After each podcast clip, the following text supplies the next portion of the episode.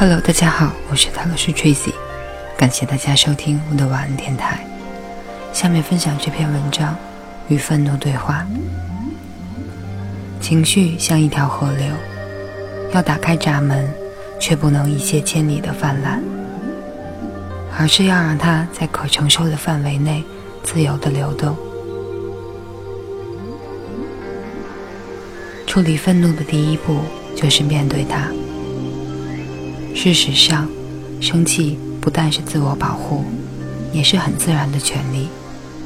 人有生气的权利，因为生而为人，愤怒是一件很自然的事情。当被不公平对待，当界限被侵犯，当失去了原有的东西，或者找不到自己的定位，不断的感到挫折时，我们是有权利生气的。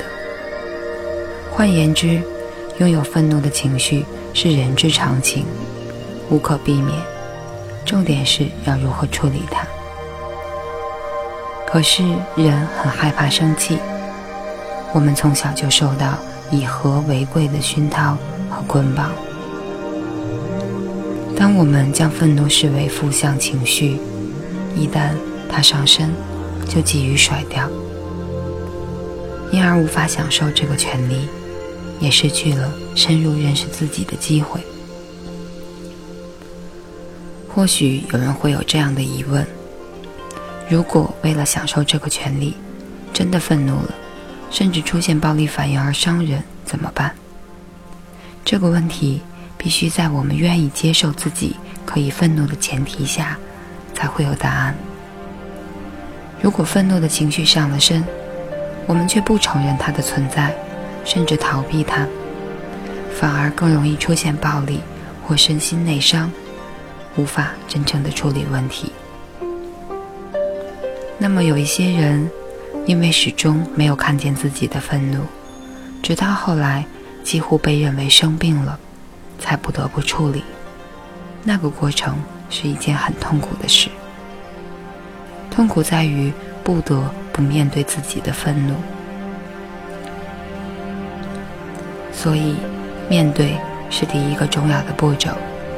唯有面对它，承认愤怒的存在，才能进而对话与处理。表达愤怒是一项艺术。人们因为害怕愤怒的毁灭性，普遍认为愤怒是一件不好或者不应该的事情。然而，愤怒其实是一个很有力量的情绪，它是可以转化的。在心理咨询师眼中，一个人表达自己的愤怒情绪，既理所当然，也是权利。表达愤怒是一项高度的艺术，因为我们必须走过害怕的过程。当人气到失去理智，被愤怒抓住的时候，那是一个非常痛苦、可怕的经验。在那短暂的时刻里，我们不知道自己在哪里，随之而来的是排山倒海的情绪。人很容易被那种强烈的情绪所吞噬。愤怒的时候，人之所以会害怕，就是隐约感觉到愤怒情绪的毁灭性，所以急于逃离。如果平常我们可以试着练习认知、觉察自己的情绪，当发生突发状况时，自然会有比较好的基础去承受。愤怒不会是没来由的。如果有人侵犯我们的界限，把我们对他的好视为理所当然，拿走我们原来拥有的东西，甚至干扰。评判我们在生命中给自己的定位。当我们仔细检视每一个细微的当下，会发现愤怒的情绪早已存在。即便是在过马路的时候，有人因为赶路不小心撞到你，你的心里也会突然间冒起怒气，因为界限被侵犯了。如果连这一秒钟的擦撞，一秒之间，怒气的来去，你都觉察并且习以为常的话，就不会被愤怒抓住。这说的就是基本功。好比你很慎重的在和一个人交代事情，可是他顾左右而言他，眼神飘忽不专注，使你很生气。这种时候，就是觉察自我情绪的很好的切入点。但是需要留心的是，如果愤怒像无底洞一般不停的宣泄，会是一件很危险的事。